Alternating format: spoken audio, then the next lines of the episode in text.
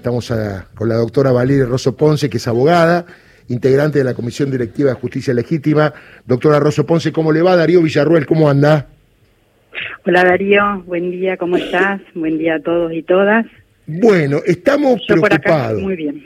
Preocupado, yo pasé por la facultad, como usted seguramente, y creíamos que el Poder Judicial era independiente, que nunca se iba a rozar con el Poder Político, y en el peor de los casos, aunque se roce con el Poder Político, lo iban a disimular.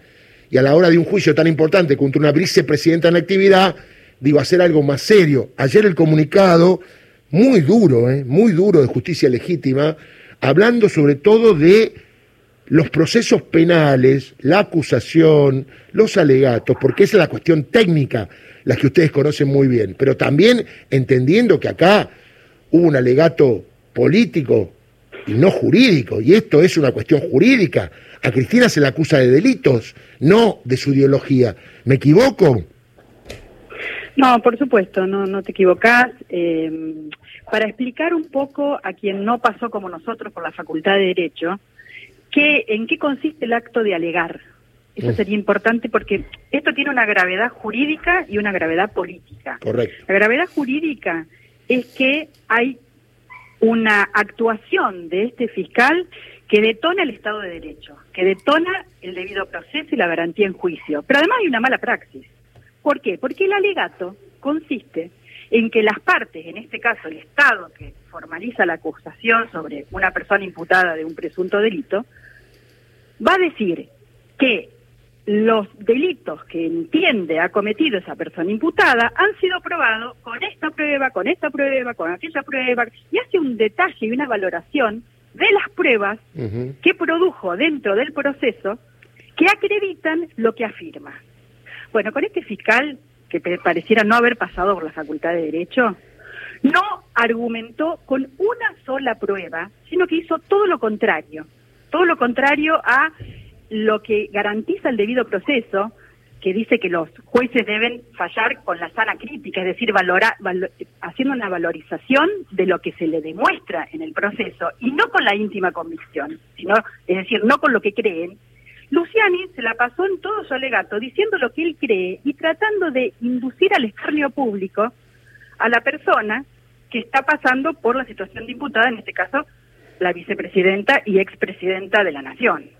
Y ahí viene la gravedad política de toda esta historia.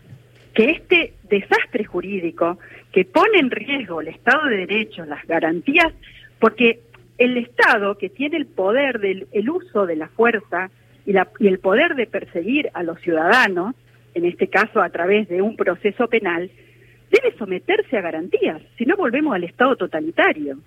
Esas garantías fueron vulneradas una por una por el fiscal y por todos aquellos que entienden que la actuación del fiscal ha sido correcta.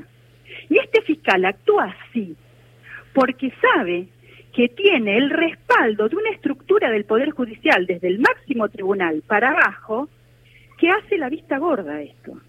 Entonces, esa es la gravedad que a la que estamos sometidos, todo, o sea, al riesgo que estamos expuestos todos los ciudadanos, y la gravedad política tiene que ver con que eso está dirigido a la líder de un movimiento político organizado que se intenta proscribir para las para, elecciones futuras, porque además el uso arbitrario de las, de las accesorias este, legales pidiendo una inhabilitación perpetua es volver a un Estado que hace uso de la, de la fuerza sin ninguna garantía para los ciudadanos. Imagínense si esto le pasa a la vicepresidenta de la Nación. Aquí estamos sometidos el resto de los ciudadanos.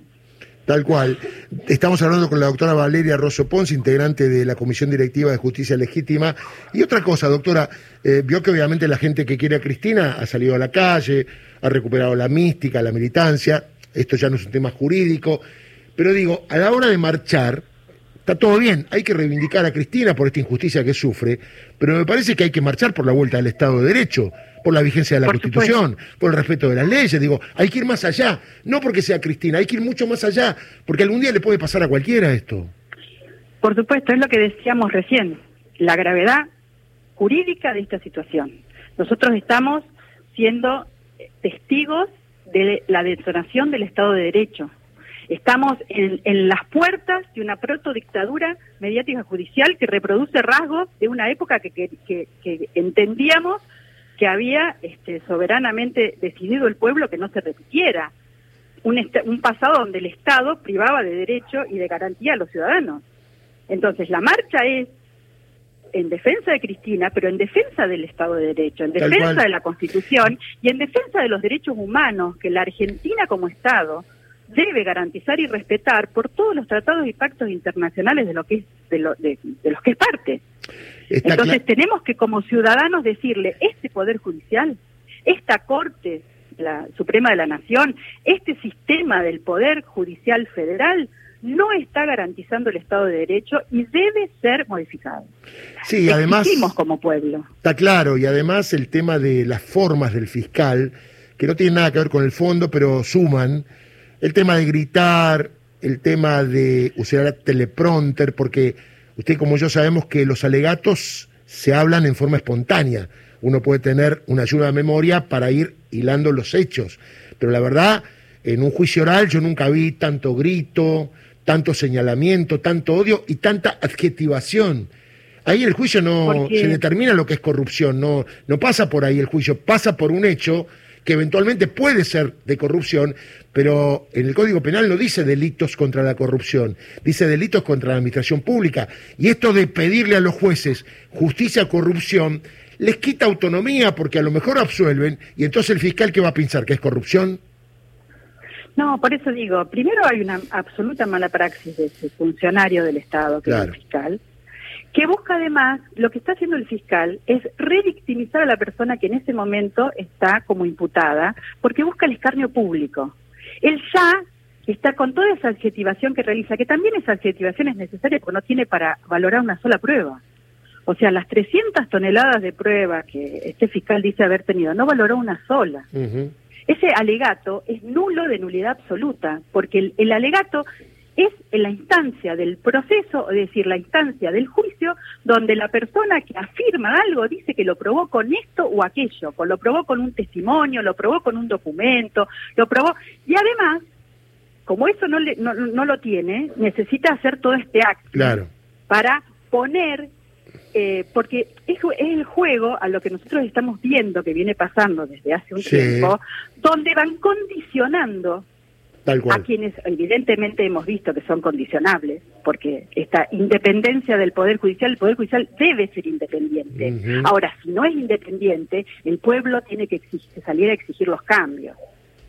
Entonces, ese, ese acting que hace Luciani tiene que ver con eso. Totalmente. Pero además implica una, un anticipo de condena, porque él ya está condenando, él, digamos, ya está calificando, ya está adjetivando, faltándole absolutamente el respeto a la persona que está en ese momento el rol diputada y violando el principio de inocencia. Además, tenemos que olvidar de eso. Él cuenta con la ventaja que la mayoría del pueblo argentino, el 90% más, no tiene idea del expediente. Solo seguía por los títulos de Clarín, La Nación, Infobae. Y a mí me dio la sensación que yo estaba leyendo los diarios desde que empezó este proceso. Es decir, todo lo que decía fue lo que salió en los diarios. Es decir, yo me pensaba encontrar con un expediente donde diga acá pagaron tanto y esta obra no se hizo. Y la verdad que no me encontré con eso. Entonces digo, eh, el tema de los medios juzgando en lugar de la justicia es muy preocupante. Mire, yo hace tiempo escribí un libro llamado Injusticia Mediática cuando el periodismo quiere ser juez. ¿no? Por la intencionalidad, los títulos, la condena mediática. Y en uno de los párrafos puse, esto hace más de ocho años, diez, que tenía mucho miedo de que en algún momento, como venía a la mano, pero lo dije como que algo que no podía suceder, ¿eh? tenía mucho miedo que como venía a la mano, algún tribunal escriba que en este proceso no ha habido pruebas para condenar a Fultano o a Sultano, pero de acuerdo a lo que dice la página 3 de Clarín, la 8 de La Nación y el artículo de Infobae, condenar a fulano de tal. Y la verdad que estamos en esa situación. Sí, eh, lamentablemente entre el fiscal y el editor de los diarios no hay diferencia. La diferencia que debería haber es la formación jurídica y el conocimiento del derecho que debería tener el fiscal, o al menos si lo tiene, debería usarlo en el, este, en el ejercicio de su función. Eh, esto que vos mencionás, eh, lamentablemente lo venimos viendo. En, e, por un lado, mm, llama mucho la atención que este juicio por los eh, medios concentrados de comunicación no fue televisado en las otras audiencias. Claro. O sea, empiezan a intervenir y a darle este, pantalla en la parte más efectista, donde hacen todo un resumen repitiendo, como vos decís, los títulos de los diarios del último tiempo. Títulos de los diarios que cuando existe un Estado de Derecho, cuando existe un Poder Judicial que funciona, que mantiene su independencia, el límite está ahí. Esos son títulos de diario y cuando se debate el derecho se buscan las pruebas. Tal cual, se tal cual. las pruebas y se garantiza a la persona que tiene que transitar por un proceso penal que va a tener un debido proceso. Es decir, cualquiera de nosotros y cualquiera de aquellos que hoy están escuchando y diciendo sí, porque eh, tiene que ser así, porque si no dictan sentencia condenatoria es corrupción. Yo les diría, póngase del otro lado y vamos a una cosa más sencilla. A usted lo acusan de haber golpeado a su vecino. Y usted tiene la prueba para demostrar que el día que dicen que usted golpeó a su vecino, usted ni siquiera estaba en la misma ciudad que su vecino. Pero no lo dejan hablar. Pero le dicen usted no puede. Y la prueba que le traen no se la dejan controlar a su abogado defensor. Tal cual. ¿Cómo se sentiría? Tal cual. Porque hay que empezar a decirle a la gente, póngase en ese lugar, saquemos, dejemos de estigmatizar, dejemos de este, fomentar ese prejuicio constante que lamentablemente tomó razón dentro de la estructura del Poder Judicial y que volviendo al, al funcionamiento de justicia legítima es una asociación que nació pretendiendo la democratización del Poder Judicial y que el Poder Judicial vuelva a darle respuesta a la ciudadanía, sea un Poder Judicial con las garantías suficientes y necesarias para que el pueblo se sienta seguro que tiene derechos y que les van a ser resguardados. Doctora, le agradezco mucho y la despido con esta. Me preocupa mucho el nivel intelectual y de preparación que tienen muchos integrantes de tribunales orales a los cuales la gente no conoce y muchos integrantes de los eh, eh, juzgados eh, federales en cuanto a la capacidad jurídica, que eso me preocupa mucho, mucho, tanto como el tema de entregarse ideológicamente a algún sector político. Le mando un abrazo grande. Muchísimas gracias y otro para vos, Darío. Valeria Rosso Ponce, abogada integrante de la Comisión Directiva de Justicia Legítima.